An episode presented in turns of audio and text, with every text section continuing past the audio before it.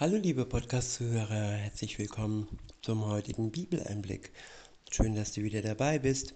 Heute habe ich ein Kapitel aus dem Johannesevangelium. Es ist das Kapitel 4 und ich verwende die Übersetzung Neues Leben. Der erste Abschnitt ist überschrieben mit Jesus und die Samariterin. Ab Vers 1 heißt es, Jesus hörte, was den Pharisäern berichtet wurde. Jesus macht mehr Menschen zu Jüngern und tauft mehr als Johannes. Allerdings taufte Jesus nicht selbst, sondern seine Jünger. Da verließ er Judäa und ging wieder zurück nach Galiläa. Sein Weg führte ihn durch Samarien. Er kam zu der Samari samarischen Stadt Sychar in der Nähe des Feldes, das Jakob seinem Sohn Josef gegeben hatte. Dort befand sich der Jakobsbrunnen. Erschöpft von der langen Wanderung setzte Jesus sich um die Mittagszeit an den Brunnen. Kurz darauf kam eine Samariterin, um Wasser zu schöpfen. Jesus sagte zu ihr, Bitte, gib mir zu trinken. Er war zu diesem Zeitpunkt allein, denn seine Jünger waren ins Dorf gegangen, um etwas zu essen zu kaufen. Die Frau war überrascht, denn sonst wollten die Juden nichts mit den Samaritern zu tun haben. Ja, Grüppchenbildung, man will nichts mit der anderen Gruppe, mit dem anderen Volk zu tun haben. Das gibt es auch heute noch. Aber Jesus schaute auf den Menschen. Ein Mensch war ein Mensch und jeder Mensch war und ist geliebt von ihm. So hat er die Frau angesprochen, die sonst die Juden bis dahin nicht angesprochen hatten. Erst später wurde der Missionsbefehl auch den anderen Völkern gegenüber von Gott, den Evangelisten, offenbart. Aber Jesus war zwar im Land der Juden, aber hat jeden Menschen gleich behandelt und so auch die Frau. Weiter heißt es, die Frau war überrascht, denn sonst wollten die Juden nichts mit den Samaritern zu tun haben. Sie erwiderte, Du bist ein Jude und ich bin eine Samariterin. Warum bittest du mich, dir zu trinken zu geben? Jesus antwortete, wenn du wüsstest, welche Gabe Gott für dich bereithält und wer der ist, der zu dir sagt, gib mir zu trinken, dann wärst du diejenige, die ihn bittet, und er würde dir lebendiges Wasser geben. Ja, auch damals schon hätte Jesus ihr lebendiges Wasser gegeben, obwohl sie nicht zu den Juden gehört hat. In Vers 11 heißt es, aber Herr, du hast weder ein Seil noch ein Eimer, entgegnete sie, und dieser Brunnen ist sehr tief. Woher willst du denn dieses lebendige Wasser nehmen?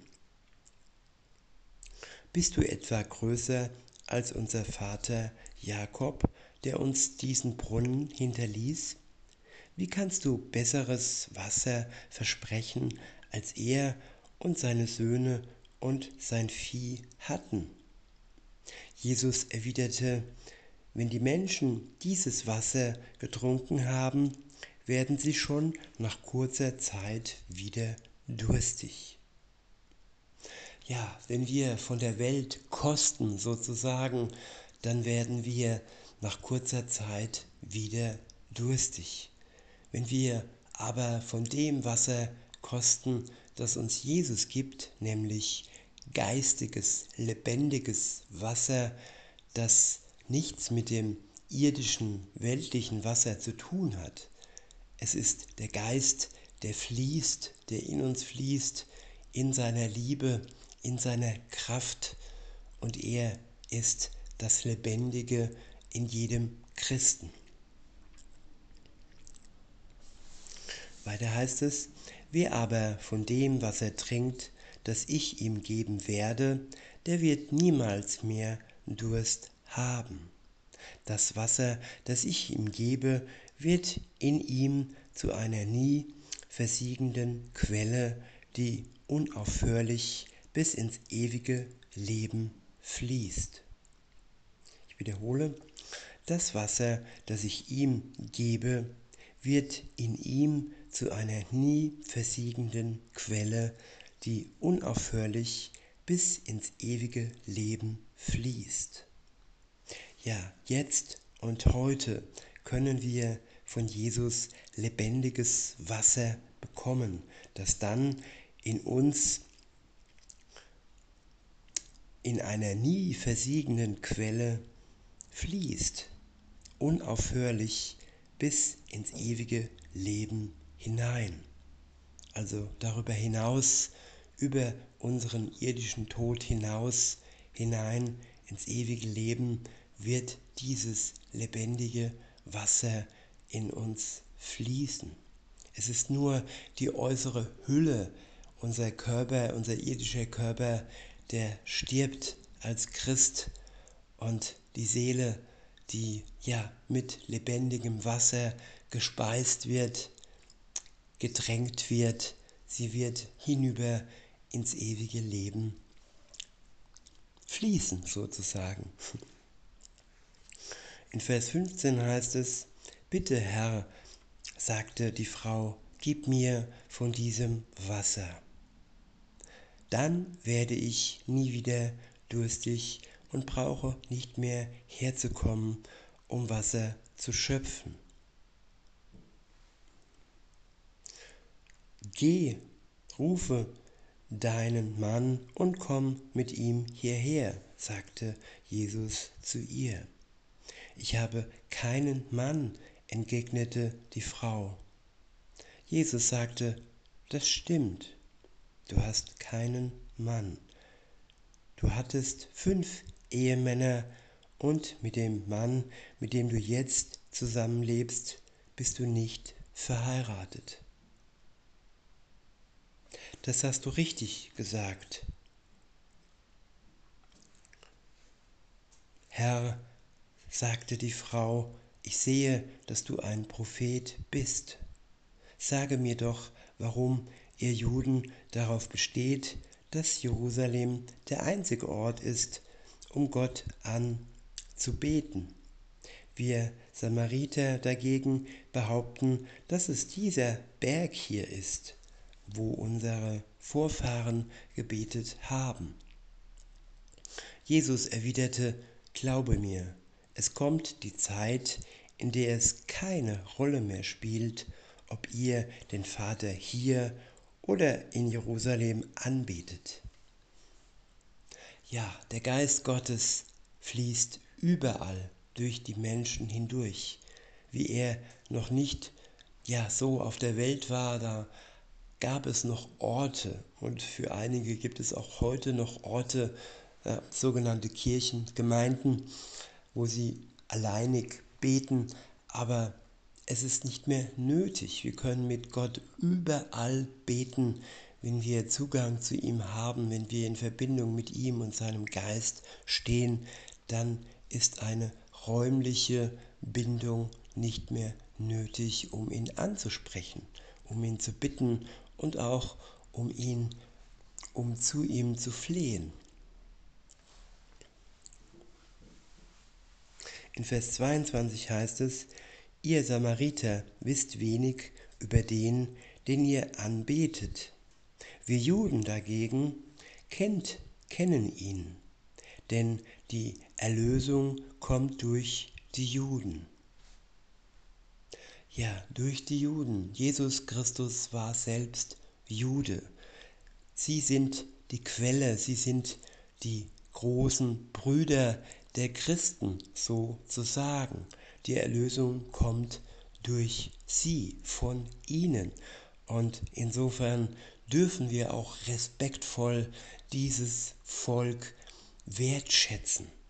Denn Gott tut es nach wie vor, denn er hat einen ewigen Bund mit ihm, mit ihnen geschlossen. Weiter heißt es, aber die Zeit kommt, ja, sie ist schon da, in der die wahren Anbeter den Vater im Geist und in der Wahrheit anbeten. Der Vater sucht Menschen, die ihn so anbeten. Denn Gott ist Geist. Deshalb müssen die, die ihn anbeten wollen, ihn im Geist und in der Wahrheit anbeten.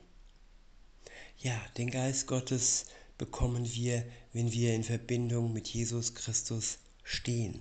Die Wahrheit erkennen wir, wenn wir in seinem Wort lesen. Denn es ist Wahrheit pur. Jedes einzelne Wort wurde vom Geist Gottes den Menschen, die ja die Bibel geschrieben haben, eingegeben. Kein einziges Wort ist menschlich, jedes Wort ist geistig, lebendig und wahr. In Vers 25 heißt es, die Frau sagte, ich weiß, dass der Messias kommen wird, der, den man den Christus nennt. Wenn er kommt, wird er uns alle diese Dinge erklären. Da sagte Jesus zu ihr, ich bin es, der mit dir spricht. In diesem Augenblick kehrten seine Jünger zurück. Sie waren erstaunt, ihn im Gespräch mit einer Frau zu sehen, aber keiner fragte ihn, warum er das tat oder worüber sie gesprochen hatten.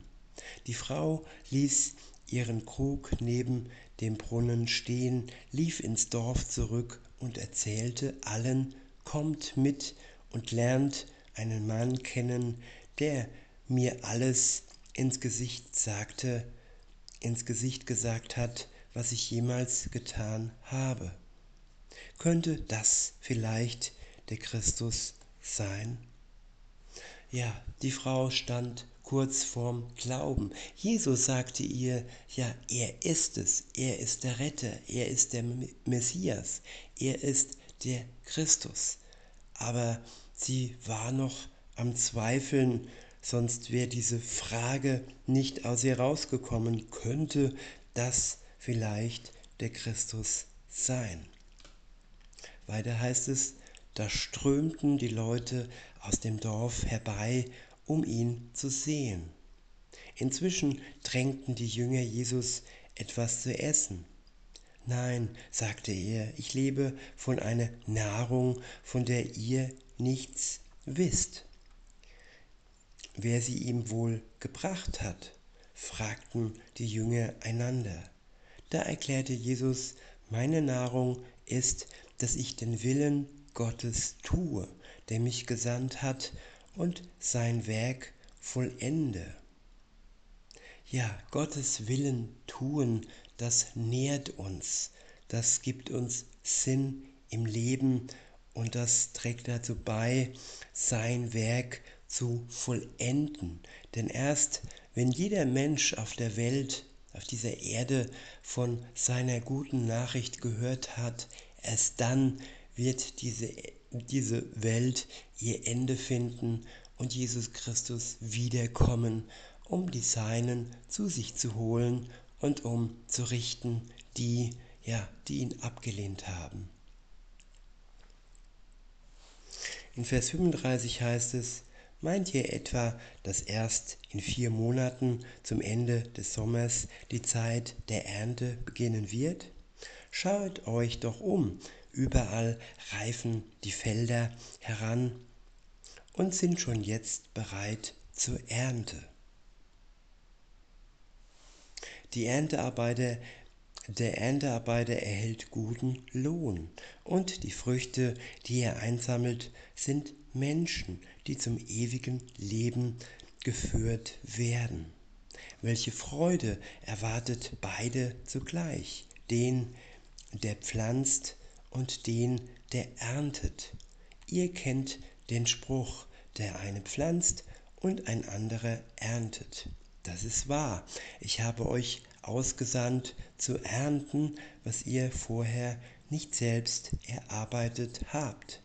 Andere hatten diese Arbeit schon getan und ihr werdet nun die Ernte einbringen.